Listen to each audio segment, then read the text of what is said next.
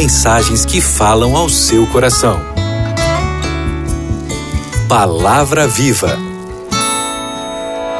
Olá, tudo bem com você? Estamos aqui para a segunda noite, o segundo tema da nossa série As Profecias do Apocalipse e os Últimos Acontecimentos da História. Tema de hoje, número 2, o QG do Universo.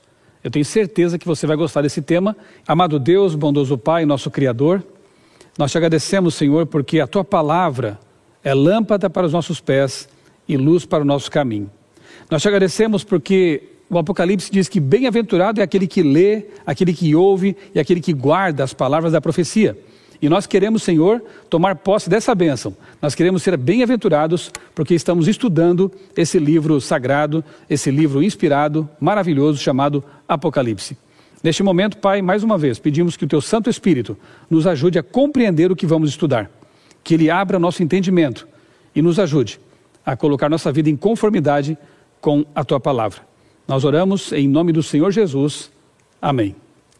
Como eu disse, o tema de hoje, o QG do universo, eu quero convidar você a abrir sua Bíblia, se você tem aí no seu tablet, no seu computador, a Bíblia física, não importa, o que importa é que nós tenhamos o texto na mão e possamos então ler juntos capítulo 4 de Apocalipse. Eu vou ler aqui os versos 1 a 11 com você. Já pegou a Bíblia? Já abriu a Bíblia? Vamos lá? Capítulo 4, versos 1 a 11, lemos o seguinte: Depois dessas coisas olhei e eis não somente uma porta aberta no céu, como também a primeira voz que ouvi, como de trombeta, ao falar comigo, dizendo: Sobe para aqui, e eu te mostrarei o que deve acontecer depois dessas coisas. E imediatamente eu me achei em espírito, e eis armado no céu um trono, e no trono alguém sentado, e esse que se acha sentado é semelhante no aspecto à pedra de jaspe e de sardônio, e ao redor do trono há um arco-íris semelhante no aspecto à esmeralda. Ao redor do trono há também vinte e quatro tronos, e assentados neles vinte e quatro anciãos vestidos de branco, em cujas cabeças estão coroas de ouro. Do trono saem relâmpagos, vozes e trovões, e diante do trono ardem sete tochas de fogo, que são os sete Espíritos de Deus. Há diante do trono um como que mar de vidro semelhante a cristal, e também no meio do trono e à volta do trono, quatro seres viventes cheios de olhos por diante e por detrás. O primeiro ser vivente é semelhante ao leão, o segundo semelhante a novilho, o terceiro tem o rosto como de homem, e o quarto ser vivente é semelhante à águia quando está voando. E os quatro seres viventes, tendo cada um deles respectivamente seis asas, estão cheios de olhos ao redor e por dentro não tem descanso nem de dia nem de noite, reclamando, é, proclamando: Santo, Santo, Santo é o Senhor Deus o Todo-Poderoso, aquele que era, aquele que é e que há de vir. Quando esses seres viventes derem glórias, honra e ações de graças ao que se senta, o que se encontra sentado no trono, ao que vive pelos séculos dos séculos, os vinte e quatro anciãos prostrar-se-ão diante daquele que se encontra sentado no trono. Adorarão o que vive pelos séculos dos séculos e depositarão as suas coroas diante do trono, proclamando: Tu és digno, Senhor, e Deus nosso, de receber a glória, a honra e o poder, porque todas as coisas tu criaste. Sim, por causa da tua vontade vieram a existir e foram criadas. Eu não sei você, mas um texto desse faz a gente quase perder o fôlego. É uma cena gloriosa, maravilhosa. Logo no comecinho do Apocalipse, João é levado em visão. Aqui quando fala em espírito, né, em pensamento, é, é isso que significa, né? Ele estava sendo levado em visão para a sala do trono celestial.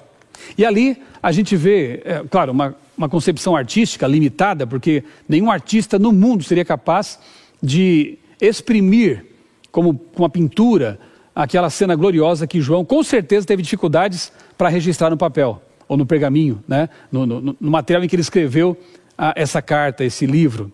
Então ali você vê o arco-íris do concerto, que nos remete a Gênesis 9, quando Deus é, estabelece um concerto com a humanidade, prometendo que não mais destruiria o mundo com um dilúvio. E Deus promete, Deus cumpre o que promete. Vemos ali que o pavimento era de pedra de safira, o que nos leva a Êxodo 24, 10, quando Moisés tem uma visão de Deus também, e ali ele menciona a safira.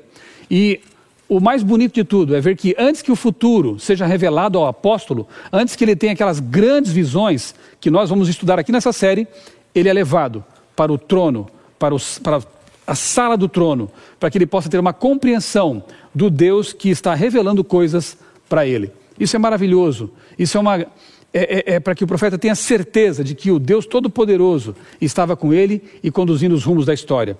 Nós vemos aqui nessa visão, nessa descrição, uma cena de louvor universal. Por quê?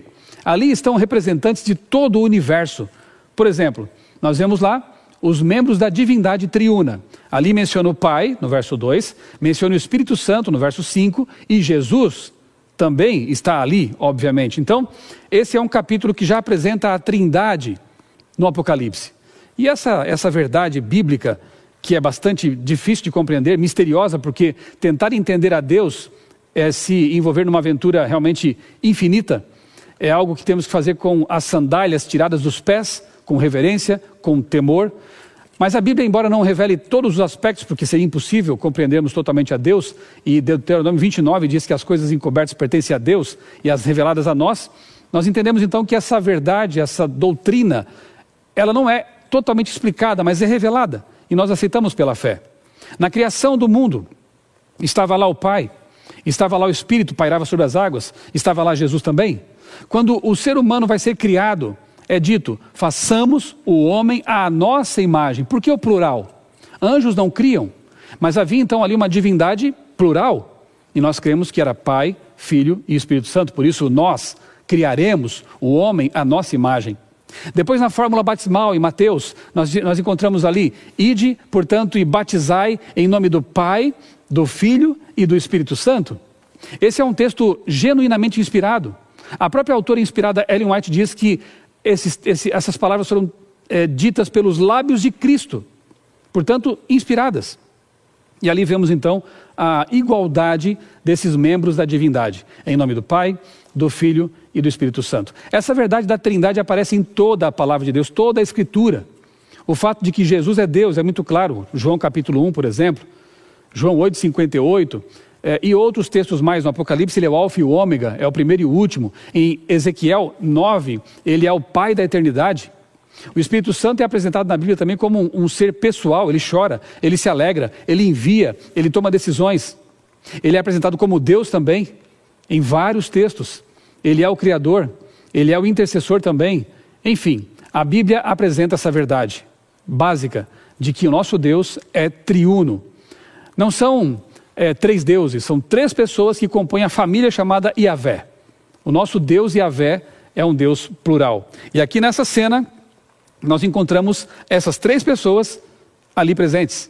Encontramos também os 24 anciãos, redimidos, vitoriosos. São dois grupos né, de 12. 12 tribos de Israel e 12 apóstolos, o que representa aí, é, o que, o que nos, nos, faz pensar aí em representantes do Antigo Testamento e também do Novo Testamento.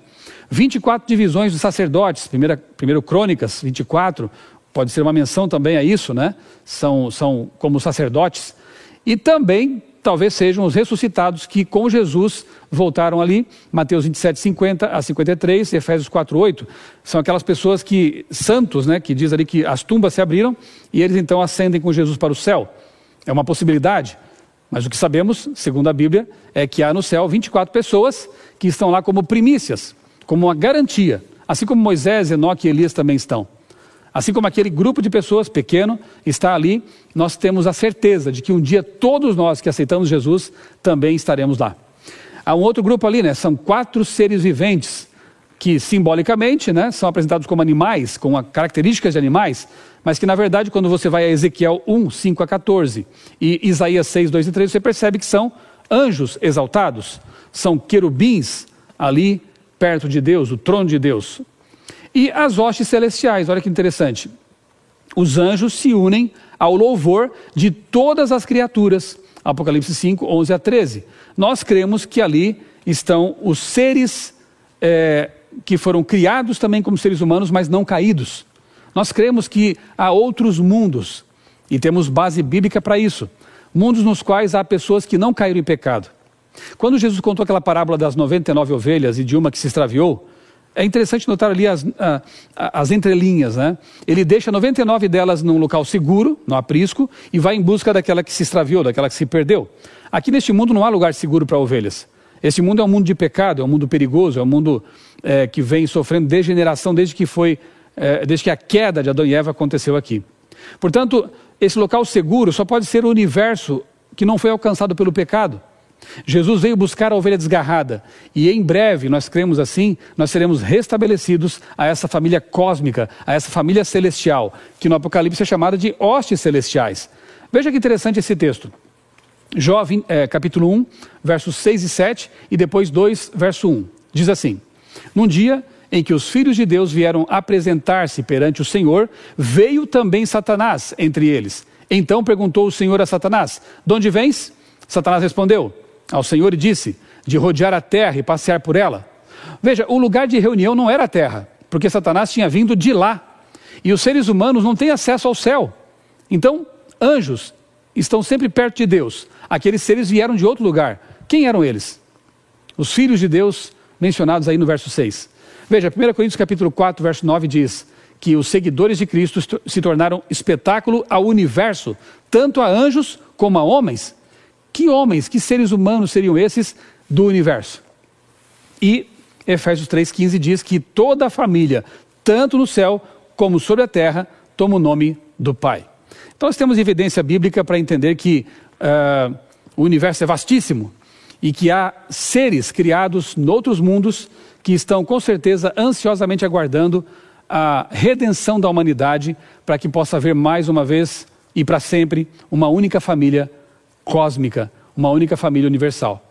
Nesse momento aqui, nessa cena do Apocalipse, nós vemos então uma, a totalidade dos seres adorando o Senhor. Anjos, humanos da terra que já estão ali na glória, como primícias, é, seres não caídos, querubins, estão ali todos adorando o Criador, nosso Deus maravilhoso. Lá em Ezequiel capítulo 1, versos 1 a 28, não vamos ler aqui o texto por, por falta de tempo, né? Mas há uma visão parecida com essa de de João no Apocalipse. Ali o profeta Ezequiel contempla o trono de Deus, ele vê sob o trono rodas misteriosas ali, engrenagens, né?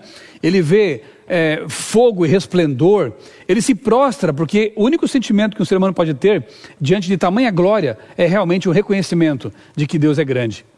Mas essa visão aqui de Deus não foi apenas para é, mostrar para o profeta quão grande ele é, Deus, tinha um objetivo muito bonito. Veja só, versos 25 a 28, uma tremenda descrição do Deus indescritível. Ezequiel 1 é, apresenta uma visão necessária para mostrar aos judeus que o Todo-Poderoso ainda estava com eles, conduzindo os rumos, as rodas intrincadas da história. Verso 26, acima de tudo, Deus está no trono de Safira, ele reina sobre o universo. E 28, o trono de Deus é cercado pelo arco-íris do concerto, remete ao concerto, às promessas de fidelidade de Deus. Veja, os judeus naquele tempo estavam sendo levados cativos para uma nação pagã, uma nação ímpia. Eles estavam com incertezas, não achavam mais que o futuro lhes reservava alguma esperança. E então Deus aparece ao profeta dizendo: a situação está complicada, eu sei, a situação está difícil e grande, em grande parte por culpa até do povo que tinha se afastado de Deus. Mas não se esqueçam de que eu sou o Criador do universo. Eu estou sentado no trono, eu conduzo as coisas. No Apocalipse não é diferente. Quando João vê Deus sentado no grande trono do universo, João estava ali preso numa ilha rochosa, lembra? Estava em Pátimos. Os cristãos estavam sendo perseguidos. A situação também era muito complicada muito desanimadora. E então Deus aparece para João e diz: Eu estou no trono, não se preocupe, eu estou conduzindo as coisas, eu sou o Senhor do universo. E eu me lembro, quando penso nisso, de Mateus 28, 20, que diz: é, Estarei convosco todos os dias, até a consumação do século. A promessa de Deus é essa. Então não se esqueça, mesmo quando as coisas aparecerem, parecerem sem rumo, sem sentido, sem esperança, não se esqueça de que Deus está no trono, Ele conduz as coisas. Eu li uma vez num livro uma ilustração que para mim pareceu muito interessante, muito útil, né? É... Eu creio que vocês, muitos de vocês já tomaram metrô. Aqui em São Paulo, a linha de metrô, é, as linhas de metrô são várias, né, e levam a pontos bem distantes. É uma trama, assim, mais ou menos como essa da tela aí, né, um mapa metroviário aí. Então tem uma estação de comando, de controle, tem ali o mapa de todas as linhas onde elas se cruzam. E algumas vezes, quando eu tomei metrô, eu me lembro de que o trem de repente parava lá debaixo, né, da terra, no escuro, e sem aviso, sem explicações. Parou. E de repente, depois de alguns instantes, ele volta a, a ele segue seu caminho. A gente que está dentro do trem não entende o que está acontecendo. Não entende por que da parada sem motivo. Mas quem está na estação de controle sabe muito bem por quê. Às vezes é necessário fazer um, é, causar um certo atraso para que um trem não se choque contra um outro. Muitas vezes acontece de ter um problema na, ali na ferro, nos trilhos, né? E o pessoal da estação de controle que acompanha tudo sabe do problema e para então o trem para evitar um acidente. Então, na vida não é tão diferente, né? Deus é quem está contemplando tudo. Ele é onisciente, ele sabe de todas as coisas, ele está no QG do universo, ele vê tudo. Nós não, nossa visão limitada não consegue entender muitas coisas. Mas a gente sabe que lá na estação de controle do universo, lá no QG do universo, está um Deus todo-poderoso e um Deus que nos ama. Portanto, confie, mesmo que o seu trem, o trem da sua vida, talvez em alguns momentos pare por algum motivo, mesmo que a doença, a morte, um desemprego, uma situação complicada possa pausar sua vida, possa deixar você perplexo, não se esqueça, lá na estação de controle há um Deus que ama, um Deus que é todo-poderoso. E se ele permitiu que algumas coisas acontecessem, nós temos que confiar nele. Nós precisamos entender que Deus vê toda a trama, tudo, toda a vida intrincada de todos os seres humanos e Ele está administrando tudo para o nosso bem e para a nossa salvação. Nós temos que confiar nisso, ok? Avancemos aqui. Capítulo 5 ainda, agora versos... Capítulo 5 agora, versos 1 a 5. Vamos ver aqui sobre o livro dos sete selos. O texto diz assim: Vi na mão direita daquele que estava sentado no trono um livro escrito por dentro e por fora, de todo selado com sete selos. Vi também um anjo forte que proclamava em grande voz: Quem é digno de abrir o livro e de lhe desatar os selos? Ora, nem no céu, nem sobre a terra, nem debaixo da terra, ninguém podia abrir o selo, abrir o livro, nem mesmo olhar para ele. E eu chorava muito, porque ninguém foi achado digno de abrir o livro, nem mesmo de olhar para ele. Todavia, um dos anciãos me disse: Não chores. Eis que o leão da tribo de Judá, a raiz de Davi, venceu para abrir o livro e os seus sete selos. Que cena também, né? primeiro momento ele vê o trono, ele vê a sala do trono, ele vê o Deus Todo-Poderoso. E no segundo momento ele vê um livro selado, um livro misterioso. Ninguém podia contemplar e muito menos abrir o livro. João fica triste, ele chora. E eis que um dos anciãos diz: Olha, tem alguém que é digno de abrir o livro, alguém que é a raiz de Davi, é o leão da tribo de Judá, são títulos para Jesus. Jesus tem muitos nomes no Apocalipse, porque nenhum nome somente consegue expressar, expressar a, a grandiosidade de Jesus. São vários nomes que expressam características dele. Aqui ele é o leão, mas ele também é o cordeiro. E aí, esse leão cordeiro, ele abre o livro. Veja, Hank Stefanovic, um dos grandes especialistas no Apocalipse, no livro Apocalipse de João, página 43, um livro da CPB, ele diz: o livro selado funciona como uma referência simbólica ao plano divino da salvação. Se o rolo continua selado, o plano da salvação permanece sem conclusão. Quando o selo final se romper, ao som da sétima trombeta, a segunda vinda de Cristo, então o plano da salvação se cumprirá por completo. Veja que interessante, né? Quando o sétimo selo for rompido, ou seja, no Apocalipse tem várias sequências de sete. Já vimos uma que são as sete igrejas, aqui são os sete selos. Depois veremos aí as sete trombetas, veremos é, outras sequências ligadas ao número sete. E, e, e, todas elas têm uma mesma lógica. Começa com o tempo do profeta e vai até a volta de Jesus. Quando o sétimo selo, a volta de Jesus acontecer, o plano da redenção, ele se concretiza. Porque veja, entenda, perceba comigo, é, que sentido faria Jesus ter morrido na cruz, vivido aqui como um de nós, e voltado para o céu e deixado o mundo como está? Alguns até se perguntam, né? Mas de que adiantou a morte de Jesus se o mundo continua é, horrível? Se ainda existe doença, morte, perdas? Veja, não completou ainda o plano de Deus, não está completo o plano de Deus. Na cruz a redenção foi efetivada, está consumado, mas Jesus prometeu que vai voltar. E quando ele voltar, aí sim, ele vai nos tomar deste mundo, vai nos levar para o céu e começará um período de mil anos. Nós vamos estudar esse assunto ainda mais para frente. E em seguida a eternidade na terra recriada. Essa é a promessa. Então, esse livro que o Cordeiro pode abrir, porque ele é o Salvador, esse livro que contém o nome das pessoas que estarão no reino de Deus, ele vai sendo aberto selo por selo. E o sétimo selo então culmina com a volta de Jesus. Ele vem nos resgatar, ele vem cumprir a sua promessa. E enquanto isso não acontece, eis que estarei convosco todos os dias, até a consumação do século. Enquanto isso não acontece, olhe para o céu e pela fé contemple Deus no seu trono, conduzindo a história, não tendo se esquecido de nós. É isso que precisamos crer, é isso que precisamos entender, ok? Eu louvo a Deus porque o Deus Todo-Poderoso, Criador do universo, o Deus que criou as galáxias, as gigantescas estrelas, o Deus infinito, é o mesmo Deus que, numa ocasião, estava aqui na terra, na pessoa de Jesus, o Filho. Ele estava pregando um sermão para adultos e de repente aparece lá um grupo de mães com seus filhinhos pedindo que ele usa, abençoasse as crianças. Jesus para o sermão e então dá atenção àquelas crianças, as pega no colo e as abençoa. Como não amar um Deus assim? Ele é o Deus do trono, mas também é o Deus das crianças. Esse mesmo Deus Todo-Poderoso, certa vez, é, fez com que o seu trajeto encontrasse no sol a pino uma mulher pecadora, com a vida totalmente torta, uma mulher de uma nação que era desprezada pelos judeus, uma samaritana. Ele fez questão de ir por aquele caminho, ainda que seus discípulos não entendessem muito bem porquê, atravessando uma terra que para eles era amaldiçoada. E ali, no sol a pino, aquela mulher buscando água no poço, porque tinha vergonha de encontrar pessoas que pudessem olhar para ela com desprezo, com condenação. Jesus puxa assunto com ela. Jesus pede água para a mulher e a surpreende e a desarma, e então conversa com ela e apresenta a salvação para aquela mulher. Esse é o Deus do trono, um Deus que busca um pecador desprezado e o salva.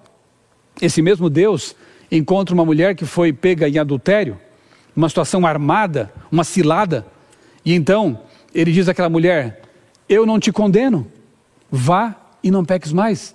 O Deus Criador do universo se encontra com uma mulher prostituta e naquele momento ele a resgata, ele a salva. Para Deus não importa se o auditório tinha mil pessoas ou uma pessoa, ele deu atenção igual para todos. Esse é o nosso Deus. Como é bom saber disso. Então, não tenha medo. Deus está no trono do universo. Jesus morreu para nos salvar, por isso ele é digno de abrir os selos do livro. Ele está é, e nosso futuro está garantido por causa disso. Agora podemos continuar falando sobre bestas, dragões, pragas e outras coisas. Então nós não poderíamos avançar nesse estudo aqui do Apocalipse sem antes compreender o Deus que revelou essas coisas. João também não podia continuar tendo suas visões tremendas, e nós vamos estudar isso ao longo dessa série. João não podia avançar nessas revelações sem que antes entendesse que Deus está no trono, ele conduz as coisas, e portanto, mais uma vez eu digo, o Apocalipse é um grande spoiler. Pragas virão, bestas virão, mas no fim da história, a vitória é garantida, porque o Cordeiro de Deus morreu para nos salvar, porque o Cordeiro de Deus, que é Deus pleno, é o nosso Salvador, é o nosso Senhor. Como é bom saber disso, né? E como é bom saber que esse Deus todo-poderoso se preocupa com as coisas pequenas da nossa vida. Como é bom saber que esse Deus tão grande se preocupa com coisas tão pequenas e com seres tão pequenos como nós mesmos. Eu quero te contar uma última história que me marcou. Eu tenho várias histórias que me marcaram né, ao longo da minha trajetória de cristão e várias delas têm a ver com os meus filhos mesmo. Como é bom ter filhos e passar por experiências com, com esses filhos, né? Com os filhos a gente passa a ter uma noção um pouquinho mais aprimorada, digamos assim, do que é o amor de Deus. Certa vez, eu estava com. Minha família estava na praia, lá com, a, com meus pais, lá no sul de Santa Catarina, e a minha filha mais velha, que na época devia ter 5 ou 6 anos, ela havia ganhado um, umas, umas, sandálias de silicone com umas florzinhas. Eu não encontrei uma foto igual, eu coloquei essa aí para ilustrar, ilustrar, apenas. Mas era uma sandália bonita, assim, com umas flores, bem, bem feminina, bem bonitinha. E aí, ela toda feliz com aquela sandália, com aqueles chinelos, andando para lá e para cá na praia. E quando ela se aproximou da água, eu estava já tomando banho de mar, eu falei, filha, deixa a sandália aí na areia, um pouco longe, não entre com ela na, na água, porque você pode perder suas sandálias. Mas ela não entendeu muito bem, ou não, não quis dar muita atenção, estava tão empolgada com, os, com as sandálias, que ela entrou no mar com calçada, né, com as sandálias. Não deu outra, ela acabou perdendo é, uma das sandálias, e eu, lá de longe, vi a minha filha chorando. E eu já, tinha, já entendi na hora o que tinha acontecido. E eu pensei assim lá dentro d'água, Senhor Deus, eu sei que vai ser praticamente impossível encontrar aquela sandália. A água estava um pouco turva, não estava cristalina, o, o mar estava agitado, e eu sabia que a tarefa ia ser bem complicada. Eu pedi a Deus assim, Senhor, eu quero dar à minha filha uma evidência de que tu nos amas, de que tu cuidas de nós, de que tu te preocupas com as coisas pequenas da nossa vida. Por favor, me ajude a encontrar aquela sandália para minha filha. E então eu fui na direção dela, tateando o chão, né, na areia, com os pés, e de repente pisei na sandália. Me abaixei, peguei, fui até minha filha, dei um abraço nela e disse: Filha, papai orou por isso. Papai pediu a Deus que ele pudesse encontrar a sua sandália para mostrar para você que Deus nos ama e se preocupa com as nossas coisas pequeninas. Ela ficou muito feliz de ter de volta a sandália, aprendeu a lição naturalmente e eu, mais uma vez, tive uma evidência de que Deus cuida, de que Deus ele está preocupado com você e comigo também. É um exemplo muito pequeno, eu sei disso. Há outros muitos exemplos e coisas muito mais grandiosas, com certeza. Mas entenda que o Deus que está no trono do universo é Jesus. Ele te ama, ele se preocupa com as coisas da sua vida. E mais do que tudo isso, é o Deus que abre o livro e o Deus que quer salvar você. Vamos orar? Amado Deus, bondoso Pai. Nós te louvamos porque no Apocalipse encontramos uma revelação tão especial da tua grandiosidade. Mas também lemos ali que tu és o Cordeiro, portanto, na pessoa do Filho, Jesus Cristo, tu vieste à terra e morreste por nós. Mostraste o teu amor e o teu interesse pela humanidade. Obrigado, Pai, porque tu estás no trono do universo conduzindo toda a história e a nossa vida também quando nós entregamos a vida a ti. Obrigado, Pai, porque tu és um Deus maravilhoso. Nós te louvamos, nós te bendizemos e nós te somos gratos porque tu nos convidas a uma nova vida do teu lado. Abençoa, Pai, todos essas, esses amigos e amigas que estão acompanhando esta série, para que possam também compreender o teu amor, o teu poder e entregar a vida a ti, Senhor. Eu te peço, agradecido, em nome de Jesus. Amém.